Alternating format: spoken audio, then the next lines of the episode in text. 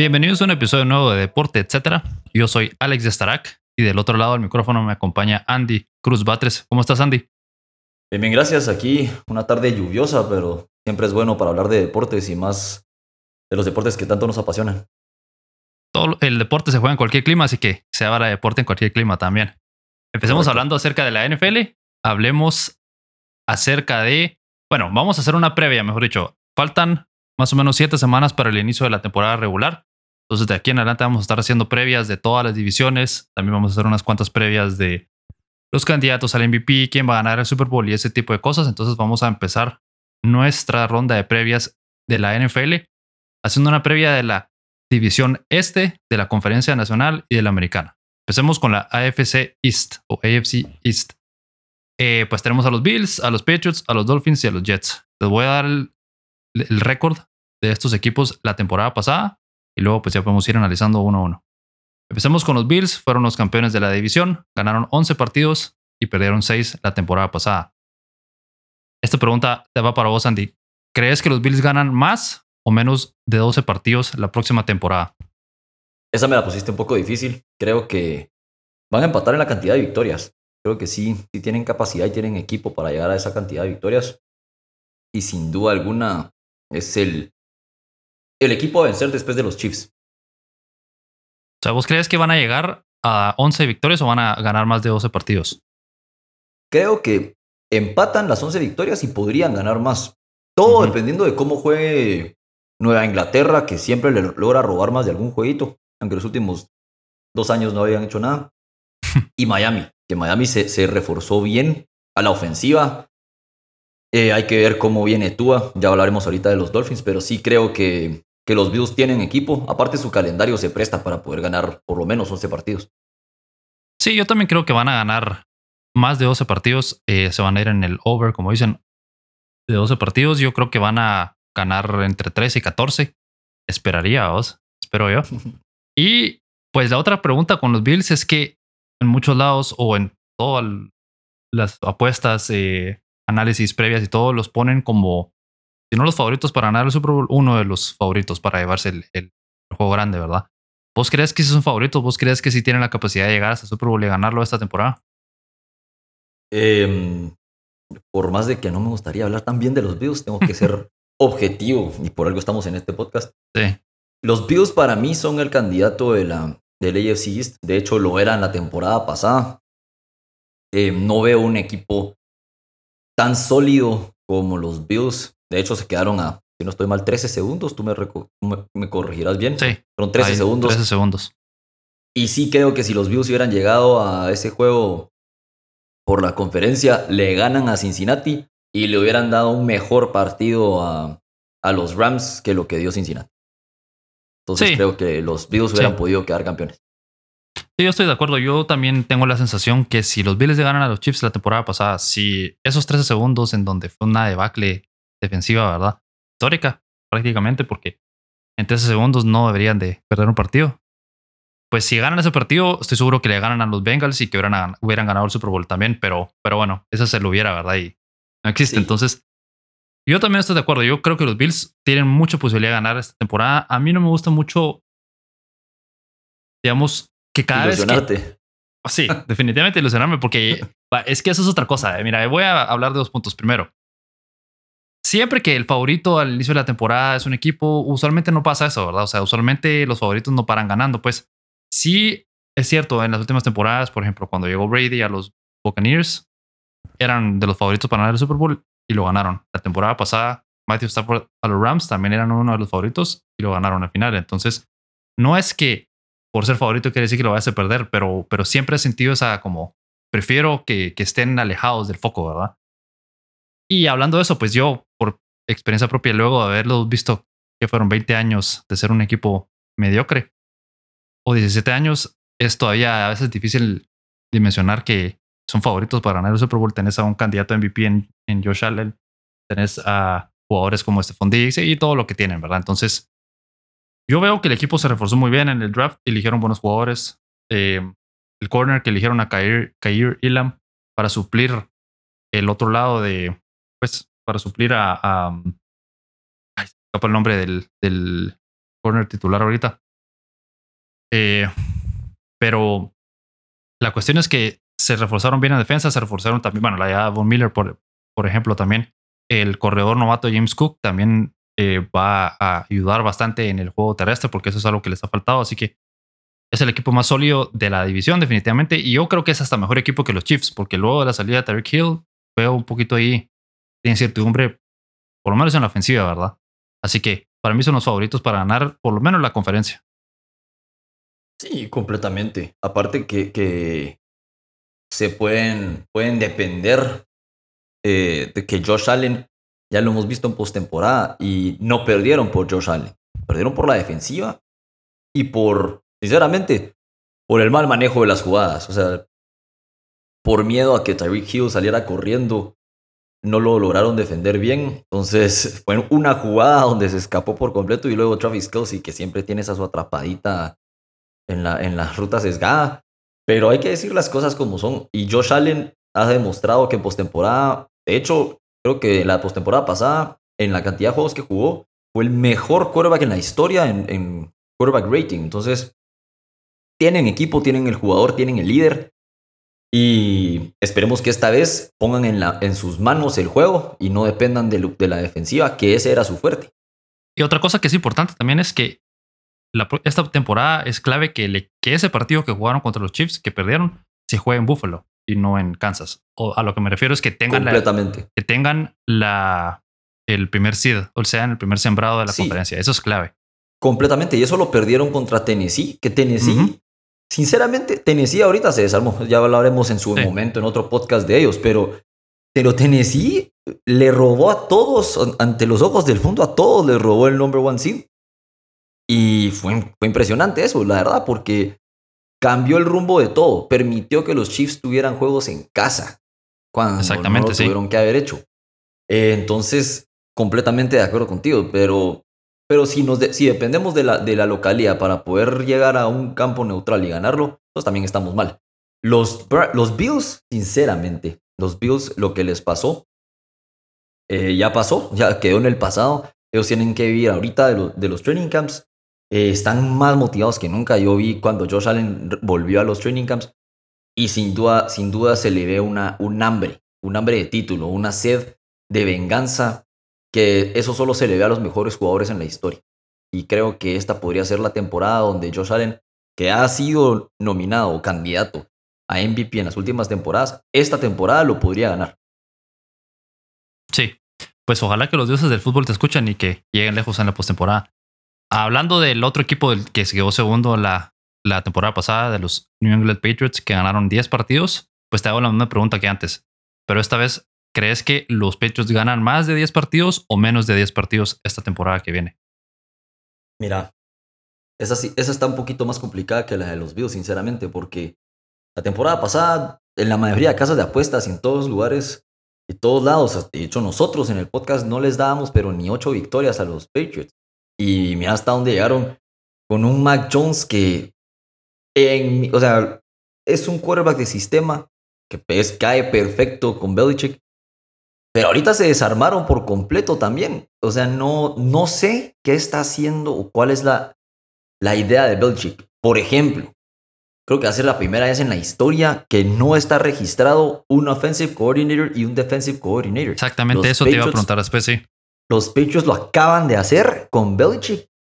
Y ahí puedes, puedes, o sea, estás lanzando una moneda. O te va a ir demasiado bien y le cagas la boca a todo el mundo.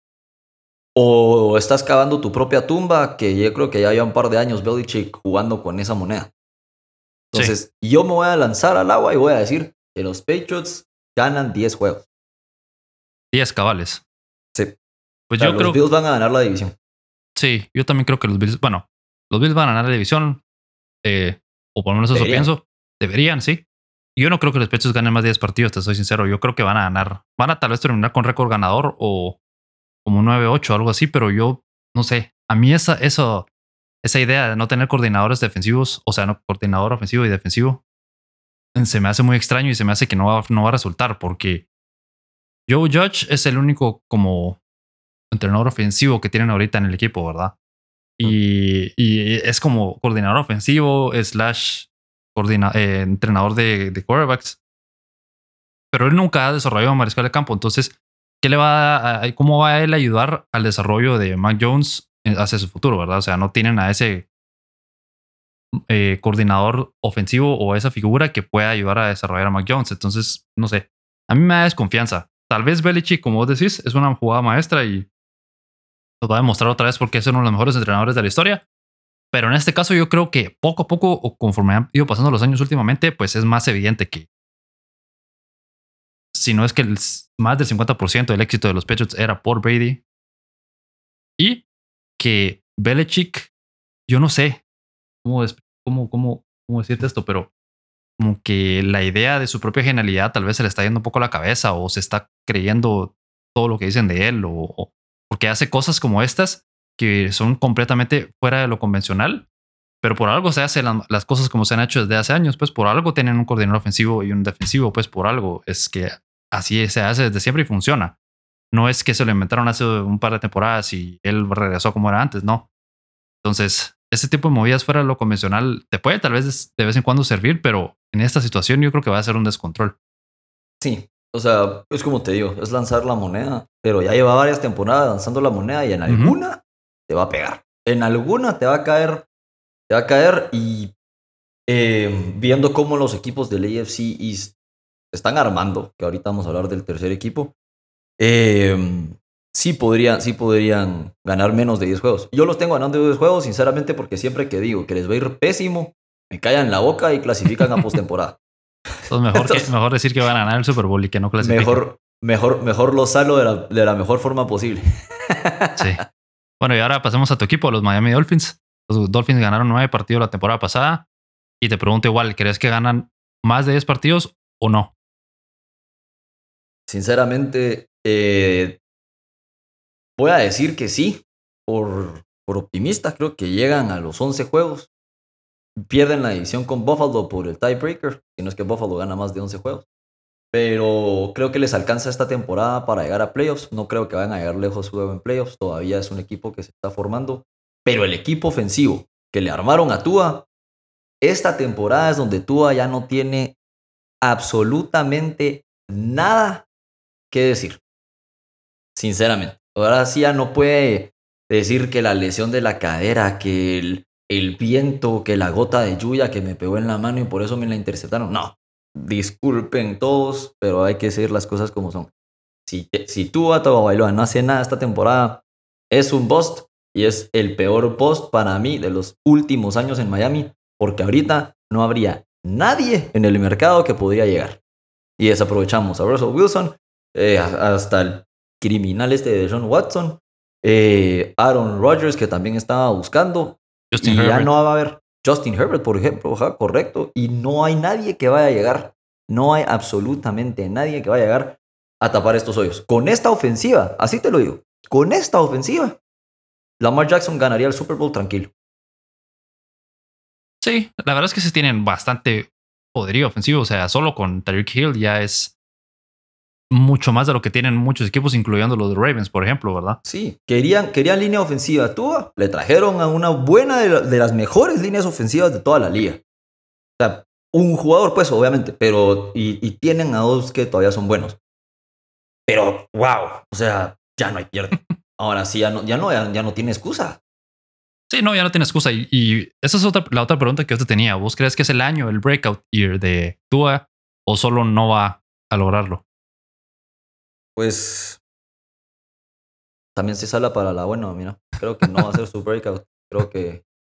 Es lo que es. Yo también, yo también creo, eso. Creo que, creo que va a ser. Creo que va a ser un tipo quarterback algo Kirk Cousins.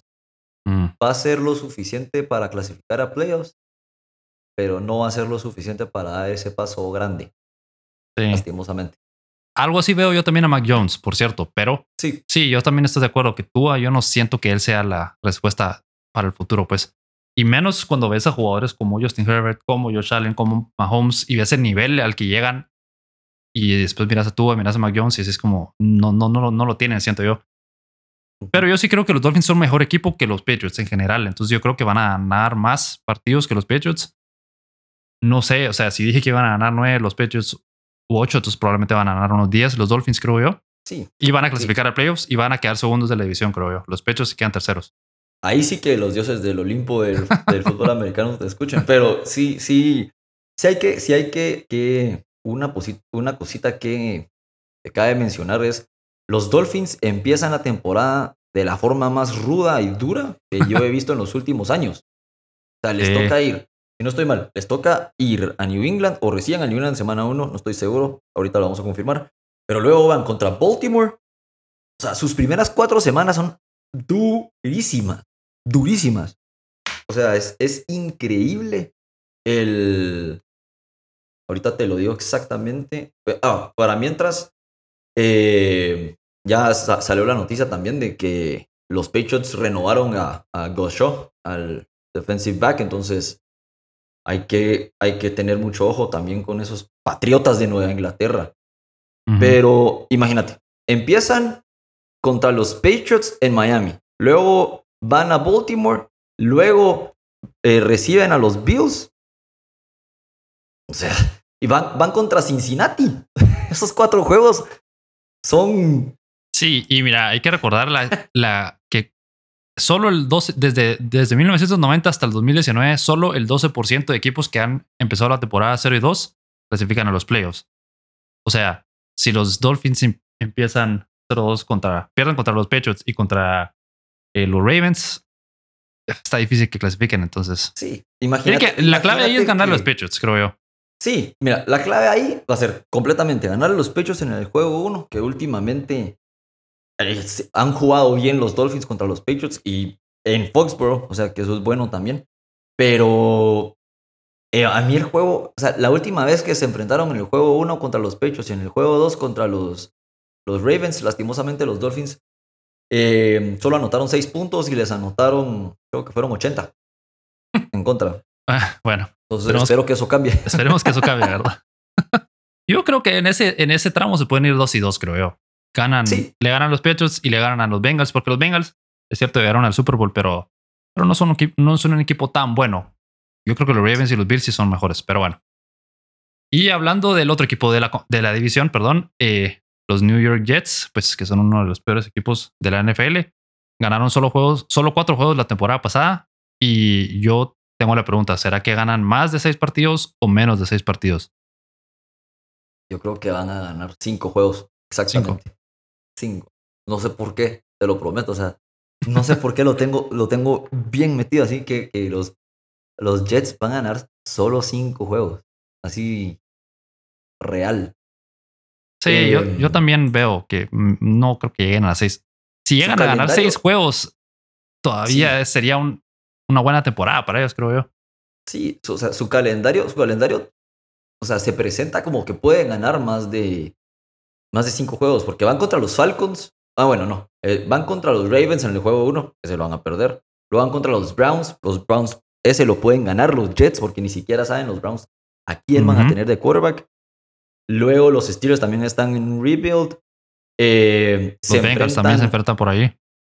Sí, se enfrentan a los Bears, que los Bears ya sabemos cómo están. Se enfrentan a los Lions, a los Jaguars y a los Seahawks. Sí, es cierto. Esos, esos juegos los puede ganar los Jets, no es por nada. Entonces creo que cinco. sí, y digamos que ahí, ten- ahí dijiste vos cinco, ¿verdad? Eh, Seahawks, Jaguars, Bears, eh, Browns, sí, podría ser. Steelers también. Yo diría que más de algún otro pueden sacar, tal vez contra los Vikings. Podría Sí. ser, va. O sea, sí, tenés razón, entre cinco y seis. Sí, cinco, seis. Pero no creo que más de seis. No.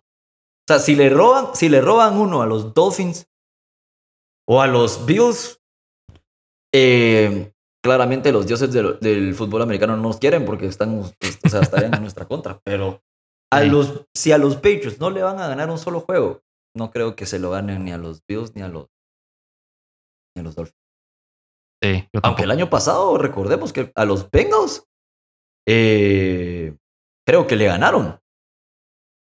Los Jets o los Bengals lo ganaron en la última jugada, en overtime, que se fueron 34-34 y que se volvió un juego de locos.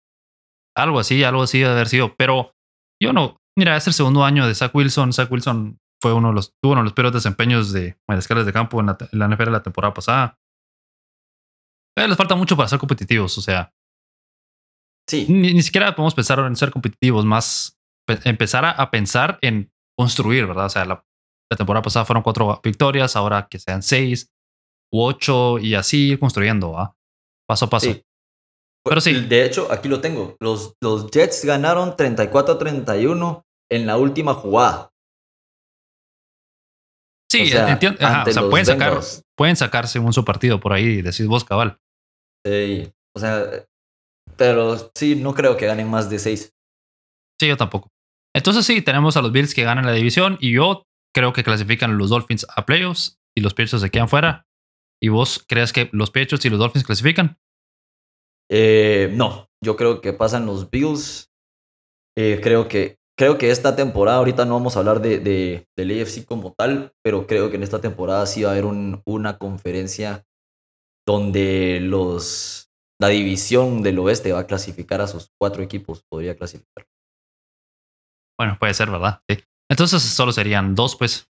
No, entonces no serían... Que pasan los, sí, pasan los Bills sí. y pasan los, y pasan los Dolphins, pero es que la, la división sur solo va a pasar el ganador. La división norte creo que solo van a pasar los Ravens, Ravens. o los Bengals, uno de los dos. Uh -huh. Y la, de la otra es donde se vienen todos. esa, sí. Cuando nos toque hablar de esa, de esa división. ya vamos a hablar. Yo digo que de aquí a unas, un par de semanas antes del inicio de la temporada ya vamos a dar nuestra Correcto. predicción de, de quiénes clasifican al playoffs y todo eso. Correcto. Y bueno, ahora pasemos a la división este de la conferencia nacional, a la NFC East. Y tenemos aquí a los Cowboys que ganaron la división con 12 victorias y 5 derrotas. ¿Crees que ganan más de 12 partidos esta temporada o se quedan debajo del, de, ese, de ese número? En esa división es increíble que ganen más de, de 12 juegos porque esa es la peor división después de la del sur del AFC. Y ahora para mí creo que esa es la peor división. Pero no, no creo que vaya a alcanzarles esta temporada. Creo que los Eagles se armaron mucho mejor. Perdieron a Mari Cooper. Los Cowboys uh -huh. están perdiendo su línea. Eh, hay que ser realistas. Zeke ya no es el mismo Zeke. Ahora es Fumble Zeke. Y sí. Dak Prescott bajó muchísimo su nivel después de su lesión. Sí, jugó, tuvo un par de duelos la temporada pasada donde, wow, nos cayó la boca. Y sí, Trayvon Diggs, un gran jugador, pero así como era un gran jugador para interceptar, era el jugador que más quemaron y que más yardas después del catch permitió. Entonces no se engañen, gente. Las, las INTs cuentan mucho, pero también cuentan las yardas que permites y los puntos que te anotan. Entonces, no, no creo que les alcance. Ahorita vamos a hablar del equipo del que yo creo que va a quedar campeón de esa división. Yo sí creo que los Cowboys van a ganar la división otra vez, y, pero no sé. Ganar 12 partidos o ganar más de 10 partidos ahorita, porque como ya son 17, tal vez no va a ser tan difícil si, con, si tomamos en cuenta que a los, a los Commanders y a los Giants les van a ganar los dos partidos. Hay cuatro victorias. Yo creo que son mejores que los Eagles, te soy sincero. Entonces yo creo que por lo menos ganan uno de esos. Ahí hay cinco victorias, ¿verdad? Entonces, luego te voy a decir contra algunos equipos con los que se enfrentan. Juegan contra, eh, contra los Lions, juegan contra los Bears, juegan contra los Texans, juegan contra los Jaguars también. Uh -huh. Entonces ahí ya creo yo que con eso ya suma por lo menos 10, 10 victorias. Así que yo creo que tal vez no llegan a 12, pero por lo menos van a ganar más de 10, 10 u 11 y yo creo que van a ganar la división también. Y hablando de los... Perdón que te interrumpa. Cabe mencionar, ¿Mm? en el NFC East no había un back-to-back -back champion desde el 2004. Ah, bueno, eso es importante, sí. sí. Desde el 2000. Mira, y, eso es y, increíble. Y lo que vos mencionaste es muy cierto. O sea, la, la salida de Amari Cooper y Dak Prescott tiene ha tenido esa tendencia últimamente en donde inicia bien y luego conforme va pasando la temporada se va cayendo su nivel o se lesiona mucho, ¿verdad? Una de las dos o las dos combinadas, que fue lo que pasó la temporada pasada, lesiones y luego bajó su nivel. Entonces, no me extrañaría que tenga un buen inicio de temporada otra vez y de ahí a las semanas 5 o 6 empiece a bajar su nivel o se lesione sí. y ahí. Y ahorita anunciaron de que Michael Gallup empieza la temporada en el PUP. O sea, ¿Mm? Sí. Ojo. Sí. Hay que ver. Yo aún así pienso que es el mejor equipo de esa división, por lo menos. Pues no creo que les alcance para mucho en la postemporada tampoco, pero, pero creo que es el mejor, mejor equipo.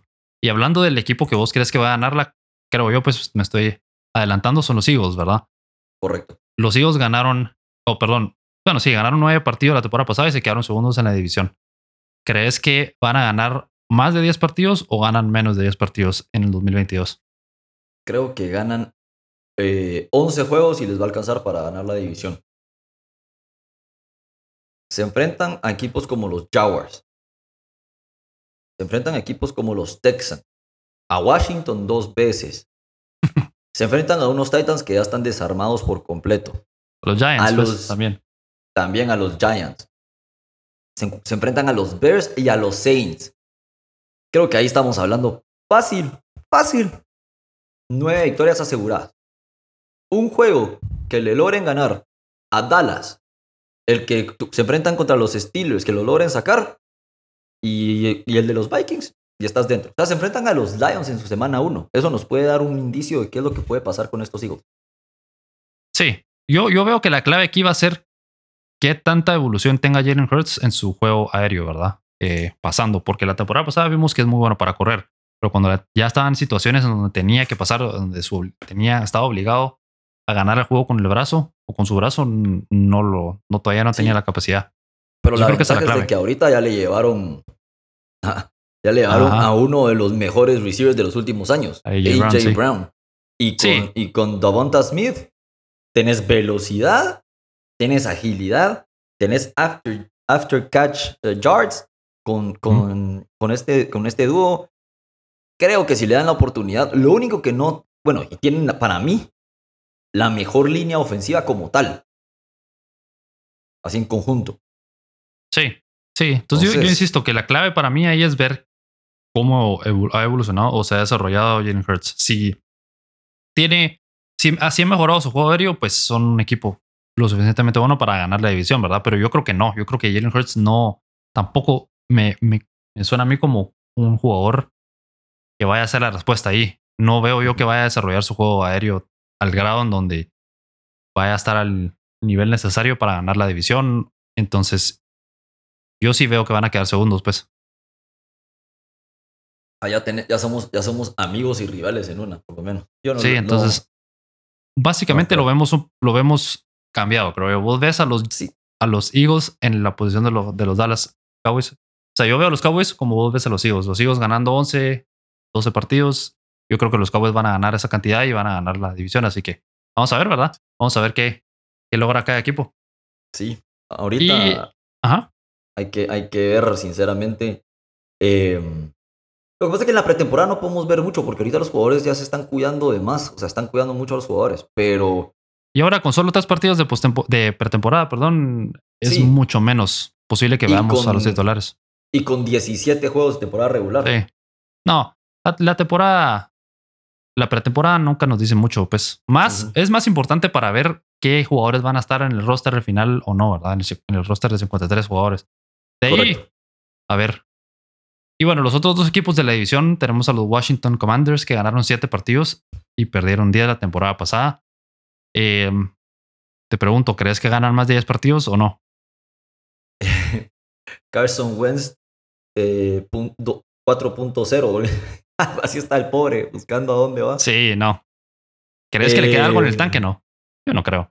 Creo, ¿sabes qué sí? ¿Sabes qué sí creo? Un, un jugador que, que, tiene sed de venganza contra sus equipos nunca, le va, nunca le va tan mal. Sinceramente, o sea, la revancha por eso es de que en, el fútbol, y también sucede en el fútbol americano, la ley del ex. Y siento que viendo y analizando el, calendario de los Washington Commanders, se enfrentan primero contra Jacksonville, luego contra los Lions, luego contra los Cowboys y después contra los Cowboys, contra los Eagles y contra los Cowboys. Después van contra los Titans y Bears. Supongamos que mágicamente, mágicamente, de esos cinco juegos, ganen cuatro. o sea, ojo con Washington, porque la defensiva de Washington la temporada pasada era de las mejores en toda la liga. Es cierto, la defensiva es sólida, eso sí. Sí, y se enfrentan contra los Texans. Dos veces contra los Giants, una vez contra los Falcons y contra los Browns. O sea, Washington podría llegarle a robar a cualquiera de estos dos equipos la división y eso creo que es lo que hace interesante que esta división es tan floja con sus equipos, porque no puedes decir, un dominio como tal de, supongamos, yo creo que Buffalo va a arrasar en, la, en, la, en el AFC East. Tal vez Miami le va a robar un juego, pero ahí deja de contar. Van a ser cinco juegos ganados para Buffalo, una victoria para, para sus rivales. Ah, en esta situación, no. O sea, va a ser un 3 y 3. Sí, tenés razón, tenés razón. Sí está más parejo, sí. Entonces, eso sí, eso sí me parecería muy interesante ver ese inicio de temporada de Washington, porque son cinco juegos en donde está para cualquiera. Sí, es cierto. Sí, eh, es cierto que esta división está más pareja en general. La distancia entre los Cowboys y los Eagles tal vez es un poco más pequeña que la distancia entre los Bills y los, el resto de los equipos, por ejemplo, ¿verdad? Yo sí pienso que los Cowboys son el mejor equipo, o sea, son el claro mejor equipo de esta división, pero los Eagles están más cerca y, como vos decís, o sea, en, uno nunca sabe qué puede pasar. Tal vez en Washington la defensa puede eh, abrumar a Dak Prescott y le sacan un partido, ¿verdad? Una victoria ahí. Igual, con Jalen Hurts lo obligan solo, se le quitan el juego terrestre y lo obligan a pasar y entonces también ahí les ganan otro partido, ¿verdad? Y los Giants, pues creo que son el peor equipo de la división, entonces les pueden ganar los dos. Entonces tenés toda la razón. Les pueden ir robando una victoria aquí, una victoria allá y cuando, se, cuando sentamos van a estar con, ¿qué te digo yo? 6 y 2 o 7 y 3 o algo así, ¿va?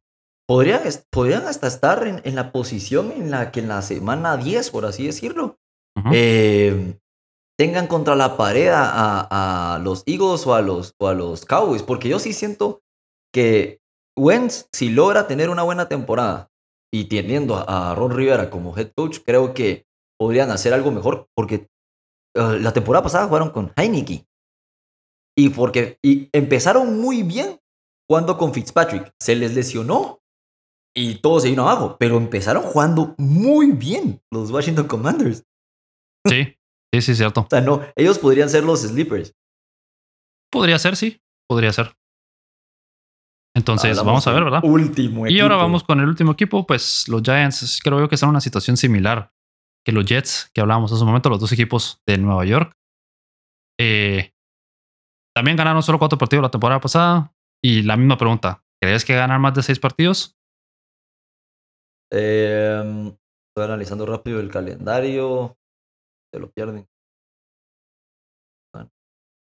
Y lo mismo que los, exactamente lo mismo que los Jets. Si ganan siete juegos, se tienen que dar como ganadores del Super Bowl.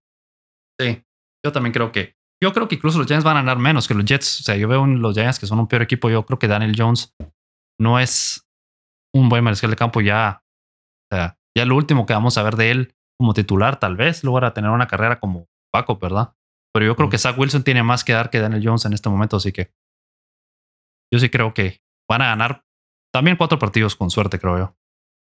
Sí, sinceramente sí. Y, analizando bien su, o sea, su, su, equipo como tal, como jugadores, no se ve tan, tan prometedor. se ve oscura la situación ahí. Sí, solo se ve, o sea, como jugadores grandes está Saquon, que también ya sabemos que es, es de cristal últimamente. Luego en la ofensiva está Kenny Golladay, eh, Darius Layton, que no es malo. Ricky Seals Jones, que para mí no es de los malos. Pero de ahí deja de contar. Sterling Shepard es un me. Em, sí, Matt Breida, el running back, como segundo running back. Entonces, no. Su segundo mariscal de campo es Davis Webb. O sea, no, no. Y Daniel Jones, bueno, también tienen a Tyro Taylor, pero Tyro Taylor tiene un pulmón todavía, eh, algo así. Entonces, no. Sinceramente, yo creo que hasta están peor que los Jets. Sí. Lo, lo que va a ser interesante es ver qué logra hacer Brian Dable con este equipo, ¿verdad? Porque Brian Dable era el coordinador ofensivo de los Bills. Él fue clave en el desarrollo de Josh Allen. O sea, mucho de lo que vemos de Josh Allen ahora llegó gracias a él y a su esquema. Entonces, por lo menos que veamos pasos positivos, ¿verdad? No necesariamente una gran temporada, pero ganar cinco o seis partidos, eh, ver más solidez, ver más lucha, ¿verdad? Y tal vez, tal vez Brian Dable, yo, yo mencionaba que no creo en Daniel Jones, pero tal vez Dable logra sacarle un poco más, ¿verdad?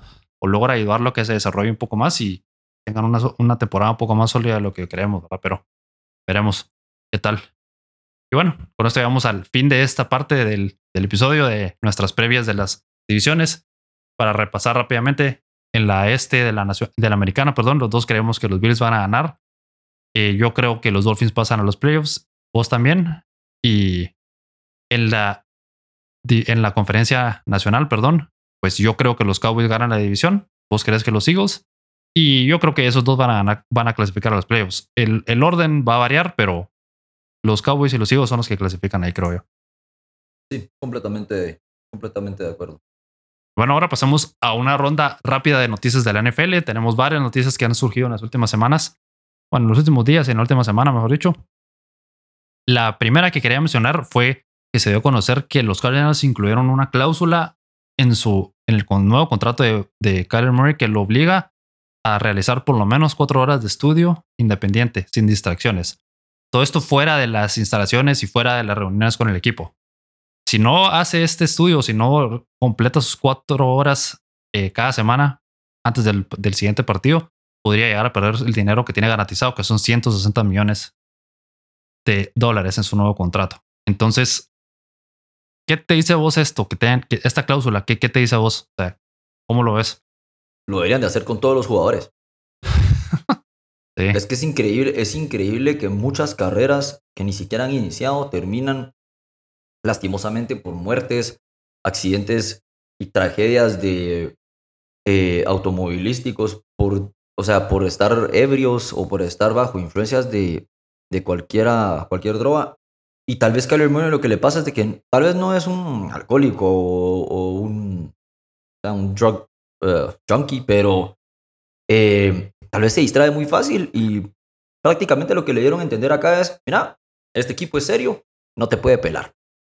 Porque Mira, tú tienes que ser sí. el líder. Uh -huh. Y yo te apuesto, te apuesto y te lo puedo firmar. Por más de que, de que Aaron Rodgers llega cuando él quiere y lo que quieras, él siempre está analizando todo, preparándose. Y él calladita la boca te conoce el equipo completo hasta qué jugador, cómo se mueve y cuál es, el, cuál es la uña que no se cortó ese fin de semana. Todo. Josh Correcto. Allen, lo mismo. Sí. Josh Allen ha de ser el primero en llegar y el último en irse, si no es de que en su casa se la pasa estudiando. Y por eso es de que ha llegado al éxito. Creo que ya se, sinceramente, ya se cansaron los Cardinals de siempre tener unos jugadores que prometen mucho que prometían mucho y que no logran hacer nada en sus temporadas. Entonces dijeron, ok, te vamos a dar el dinero que tú quieres, pero nosotros exigimos esto porque somos un equipo serio, no somos unos Cleveland Browns. Sí, exactamente, sí, estoy de acuerdo. A mí me dice varias cosas esta, cláusula. Primero, que probablemente lo que le podía funcionar a él en otros niveles, en college, en high school, porque él ganó varios títulos en, uh, en uh, state titles en, en college, en, high school, perdón. En college, pues era uno de los mejores jugadores. Eh, ganó el Heisman. Entonces, todo eso, lo que a él le, funcionaba en esos niveles, ya no le va a funcionar en la NFL. Pues en la NFL tiene que llevar su juego al siguiente nivel. Entonces, tiene que dedicarse más a, aprender los esquemas eh, defensivos de los otros equipos, eh, a estar mejor preparado para cuando las situaciones se pongan más complicadas, que es exactamente lo que ha pasado en las últimas temporadas con él al frente de los Cardinals. Inician bien la temporada, pero a la mitad de la temporada empiezan a tener malos resultados, empieza a jugar mal.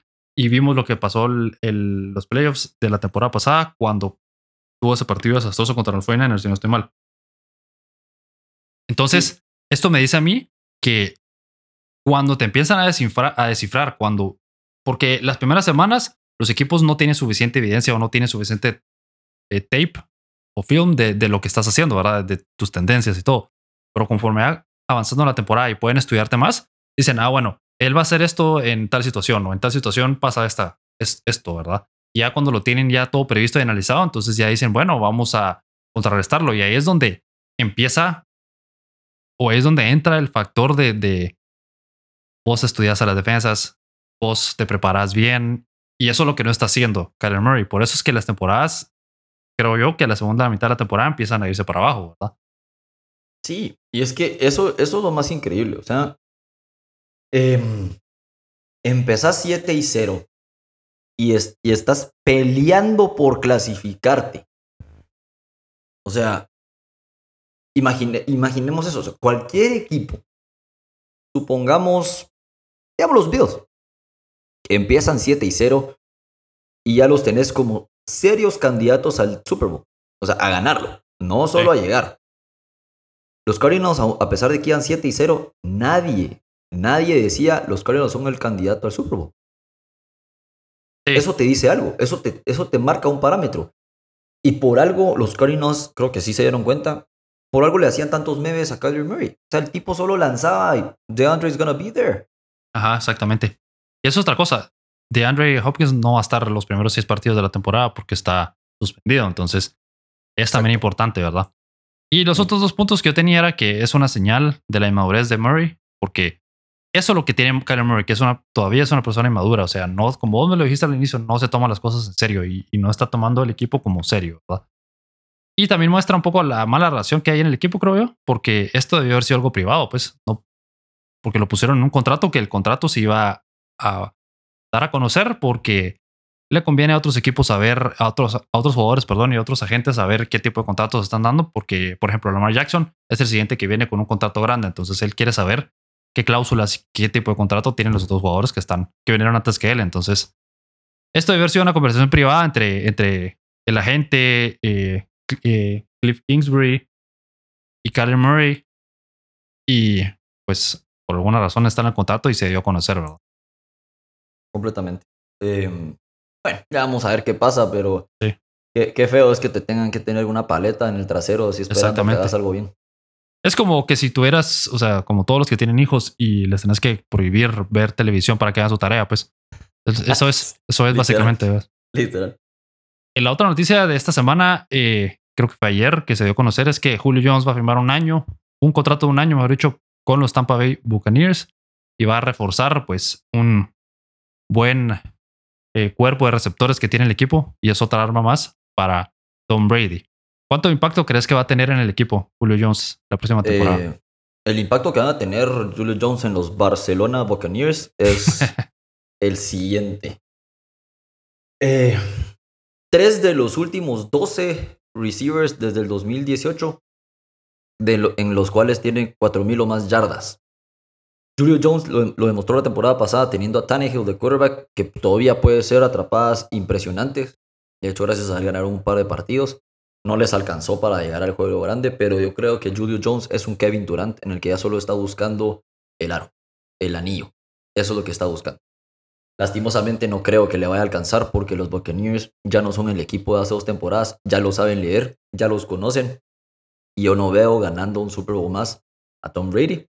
Así que lo lamento por Julio Jones, qué bueno. Y por eso lo ganan.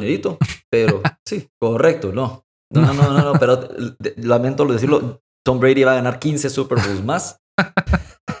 no, pero, pero no, hay que decir la verdad. Y, creo que los Bucks, ahorita, hoy por hoy, son el tercer mejor equipo o cuarto mejor equipo. Ya no son el número uno, el serio candidato. Sí, sí. Y, y para terminar mi punto, em, sinceramente, sí, sí, veo, sí veo muy, muy bien a Julio Jones. O sea, qué bueno que por lo menos va a tener la posibilidad porque los Falcons le pudieron dar su anillo, pero Julio Jones se lo merece. Para mí Julio Jones es Hall of Famer. Y no entiendo cómo no se fue a Green Bay. Si se hubiera ido a Green Bay, ahí sí te digo anillo.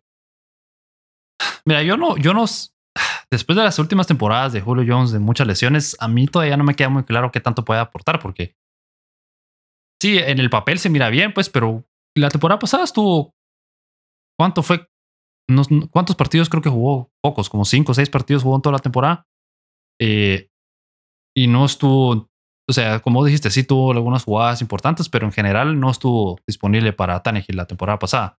Entonces, esta temporada yo no creo que vaya a cambiar mucho, la verdad. Yo no le pongo mucho. Yo no creo que vaya a ser tan revolucionario o tan importante su impacto como lo pintan en los medios, creo yo. Pero yo creo que va a ser importante. Tal vez va a jugar que tal vez en situaciones particulares va a estar en el campo, ¿verdad? Pero no, ya no está para hacer en todo, para estar todo el tiempo en el campo, o sea, para estar en todos los, los tres downs. Y tampoco creo que vaya a tener un impacto tan grande, pero, pero uno nunca sabe, ¿verdad? Sí. No, sí, hay que, hay que ver. Em, aparte que, Tom Brady tiene a, a, nada más y nada menos que a Evans, a Chris Godwin, tiene las armas el brother, pero eh, ya vamos a ver qué, qué, es lo que sucede. Por lo menos a, si, si, lo quieren elegir en su fantasy, tal vez es un buen receiver número 3 o un flex. Un flex.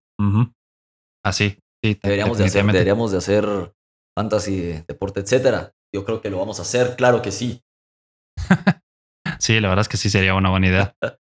y hablando de los Packers, eh, pues tenemos la noticia de, o bueno, el comentario que dijo Devante Adams. Dijo, eh, eh, lo más importante de sus comentarios fue que la transición de un quarterback Hall of Famer de Aaron Rodgers a otro quarterback Hall of Famer en Derek Carr, dijo. es, siempre es un poco difícil, pero el punto es que mencionó que los dos mariscales de campo los puso en la misma esfera, a Rodgers y a Derek Carr. ¿Qué pensás vos de ese comentario? A, mí me parece absurdo, te soy sincero. Así como he dicho últimamente que me parece absurda las declaraciones de Tyreek Hill inflando de más a Tua, porque lo que va a pasar ahí es que le solo no solo le está metiendo presión, sino que si Tua no juega bien, toda la prensa se va a ir en contra de él y le van a dar la razón a todo el resto. Lo mismo está pasando acá. Hay que ser realistas. Y, Aaron Rodgers hizo muy bien en, sus declaraciones en decir. Exactamente, le respondió. Sí, va a ser una transición, pero tengo a Allen Lazard. Ajá. No importa. De, de, Hall of Famer a Hall of Famer, dijo. Ajá, va a ser una transición, pero no importa. Y hay que recordar una cosa aquí, jóvenes, que Derek Carr sí puede ser muy, muy bueno, pero no es Aaron Rodgers en cuanto a accuracy. Y Aaron Rodgers solo hay uno, joven. Perdón, pero la verdad. Y Derek Carr no es Aaron Rodgers. Por algo es de que Derek Carr no ha llegado a playoffs en sus últimas temporadas. Porque he chokes at the end. No, con el, con el equipo, o sea, si pones a Aaron Rodgers, si pones a Aaron Rodgers, perdón, en los, Raiders, probablemente los Raiders hubieran llegado ya por lo menos a los playoffs. O hubieran tenido una. Tal vez hubieran llegado ya al juego de la conferencia, lo que sea. Entonces, sí, yo estoy de acuerdo. A mí me parece Mira, yo entiendo que tenés que decir cosas buenas de tus jugadores, pues, o tus compañeros, ¿verdad? Pero a veces que sí se pasan en los comentarios, pues, como este. como decir, o sea, no tenés que decir esto, pues solo decir, sí, estoy con... Eh, ha sido una transición difícil, es mi, es mi segundo equipo en la NFL, pero yo confío en que va a ser exitoso porque Derek Carr me parece un excelente marcial de campo, lo que sea, pues. Ya les fue bien en college, o sea, ya les fue bien en college, pero hay que ser realistas. Derek Carr no va a ser Hall of Famer, por favor. No, no, pues no, definitivamente que no. Entonces, y qué bueno que Aaron Rodgers le respondió. O sea, Aaron Rodgers también es un poco, a veces diva, pero qué bueno que le dio su comentario ahí.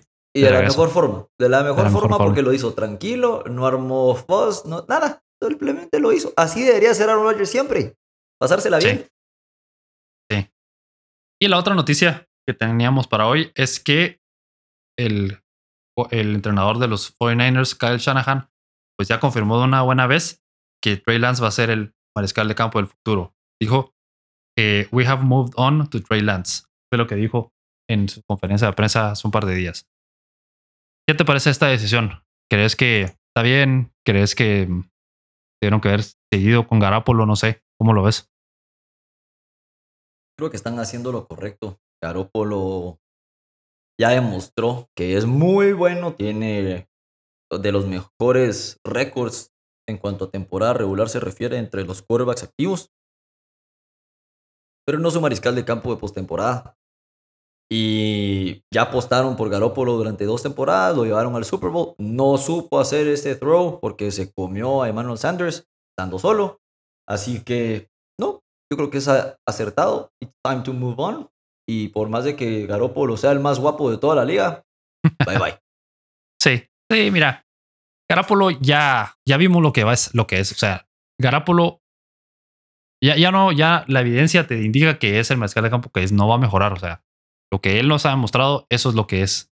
Entonces, tiene sentido que prueben con Trey Lance, ¿verdad? Que se arriesguen a ver qué, qué logran, qué, qué pasa con él. Él es otro tipo de mariscal de campo completamente diferente. Me recuerda un poco a Kaepernick, la verdad, por su físico y por su altura y por su estilo de juego, ¿verdad? Es, es buen corredor, eh, tiene buen brazo también.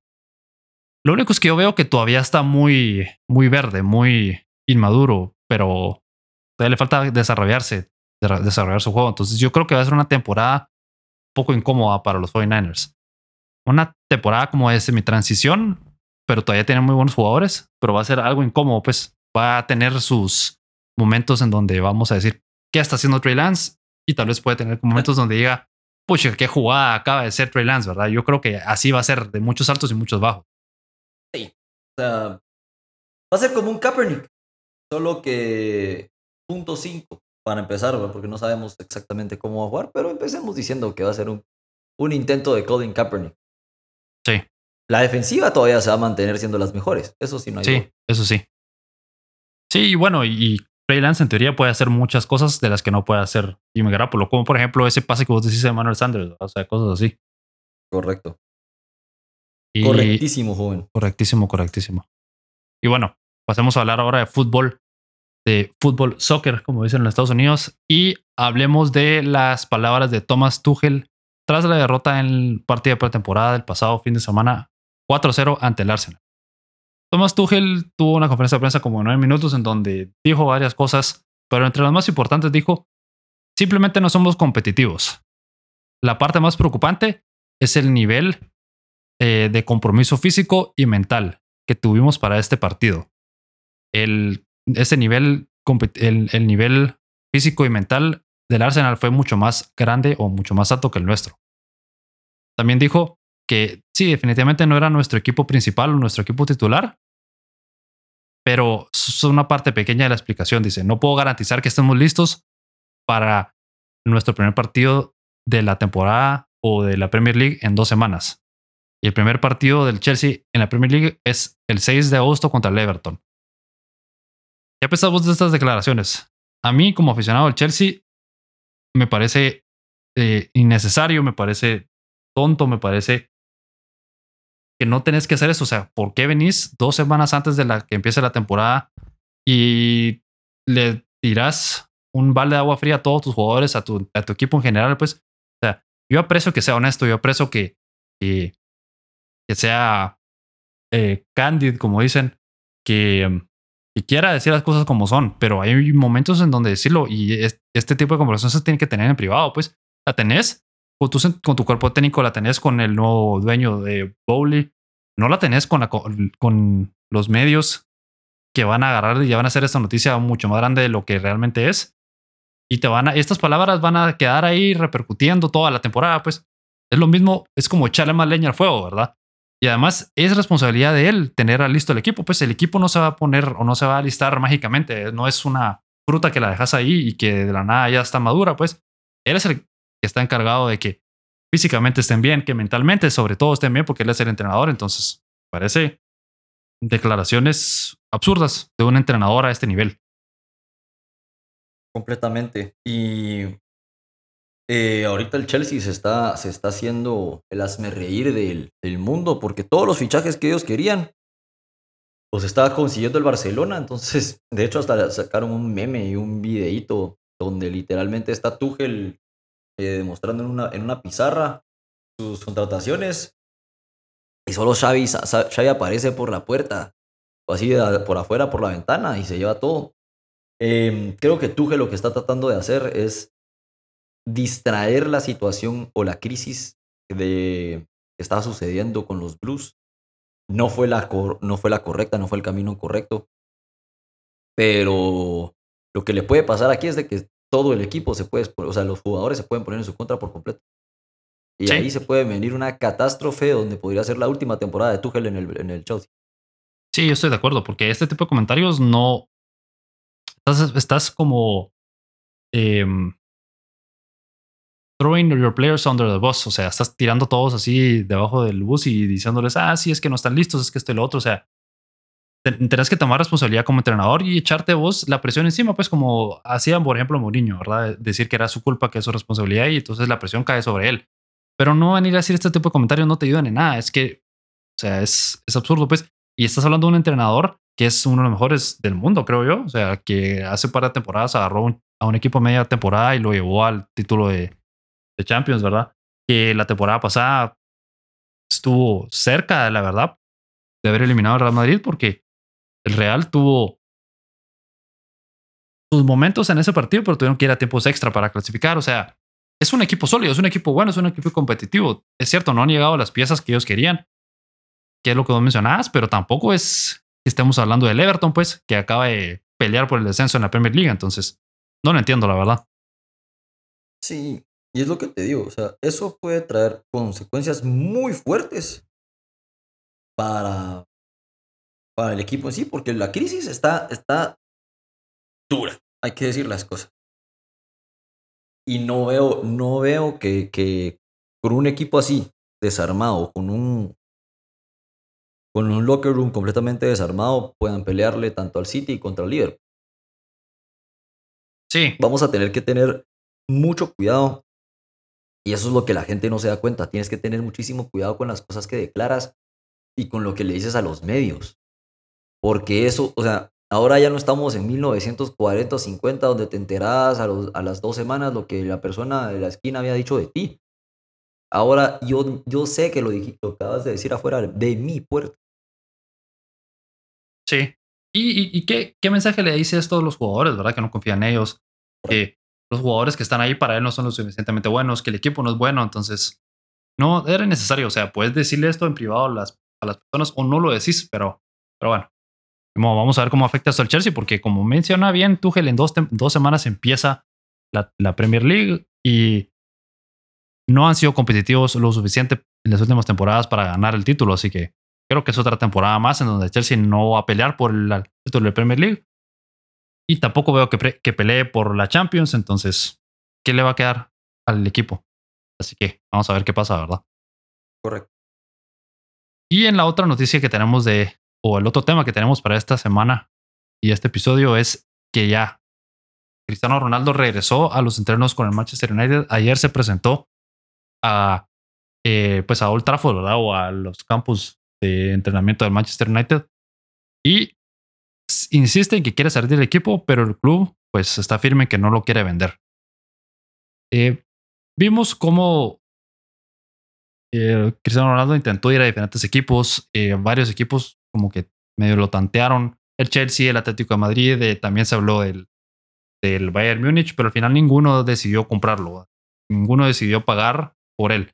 Entonces, ¿qué te dice a vos que ninguno de los equipos top en el mundo ahorita se haya arriesgado por Cristiano Ronaldo? ¿Qué te dice de él, de él como jugador?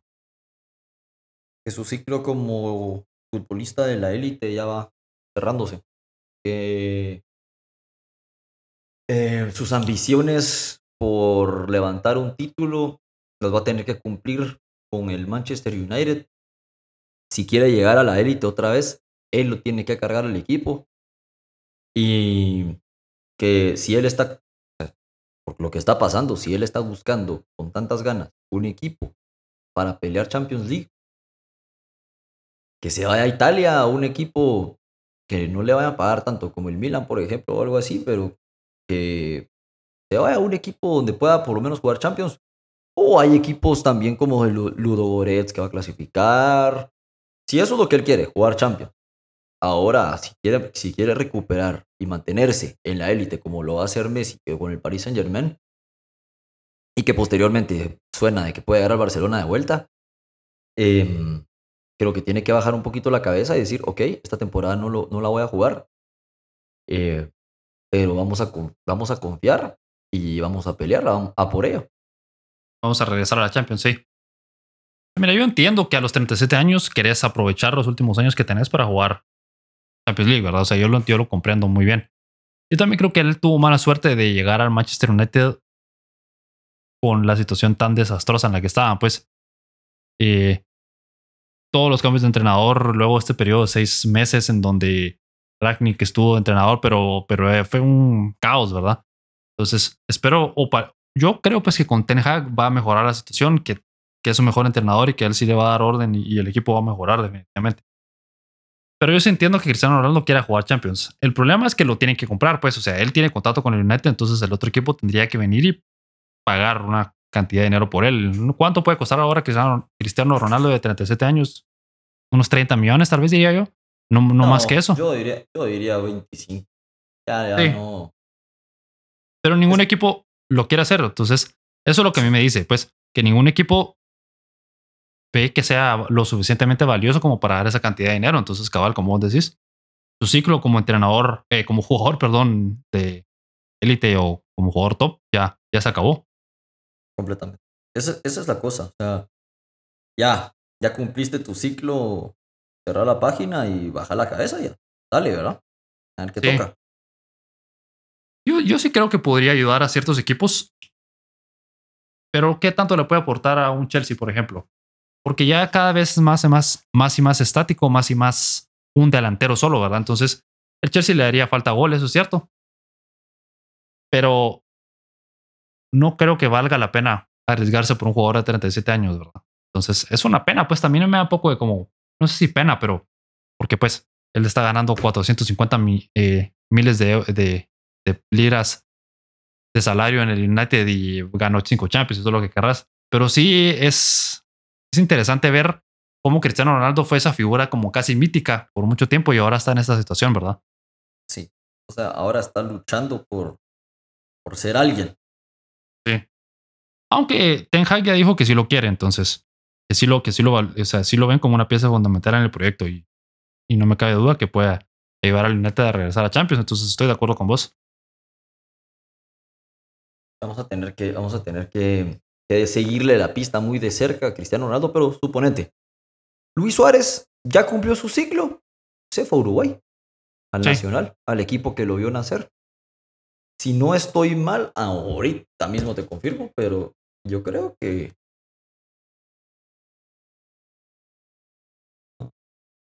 quiero ver en qué. sí, pero por ejemplo, otro... que, sí, el, Sporting de Lisboa es el campeón de la. Bueno, del, no sé si va a jugar la, la, Champions League la próxima temporada, pero el Sporting de Lisboa lo podría aceptar, estoy seguro. Sí. Pero mira, ahorita tiene contrato con el United, esa es la situación. O sea, si por él se o sea, si él se pudiera ir libre, ya se hubiera ido, definitivamente, ¿verdad? Entonces, esa es la situación. Eh, yo, yo veo que la otra temporada Depende qué pase con el United. Si llegan a Champions, se va a quedar, creo yo, más tiempo, pues. O tal vez se va a otro equipo, ¿verdad? Pero. Pero sí. El camino de. Eh, o yo veo que la, la siguiente paso para él es o regresar al Sporting de Lisboa, como vos decís, o tal vez ir a la MLS o algo así, ¿verdad? Es que así va a tener que hacer. O sea, eso es lo que va a tener que pasar. Ya no le queda de otra. Sí. Bueno, o como vos decís, tal vez un equipo como el Milan o algo así, como lo quiera, como por ejemplo con Slatan, ¿verdad? Que ha estado bastante tiempo con el Milan, a pesar de ya ser, pues ya tiene que 40 años, pero ahí está todavía contribuyendo, ¿verdad? Sí. Sí, sí, el, el Sporting de, de, Lisboa, como te decía, sí juega la Champions, pero como tú dices, el problema es el, la pasta. Sí si se lo baja a 20, te puesto que cualquier equipo grande lo firma. Bueno, habría que ver, ¿verdad? De todos modos, el United no lo quiere vender y no le va a quedar de otra, creo yo, esta temporada que jugar con el United y, y pues tratar de ayudarlos a que regresen a la Champions League. Hagan un cambio por Harry Kane con el Tottenham. sí, imagínate. No. Pero bueno, ahí vamos a estar, como dijiste, monitoreando qué pasa con Cristiano Ronaldo y con el resto de todos los temas que hablamos. Y pues con esto llegamos al final de este episodio. Gracias, Andy, por estar con nosotros. Gracias a todos por escucharnos. Siempre es un gusto. Eh, nos vemos la próxima semana para seguir hablando del mundo del deporte.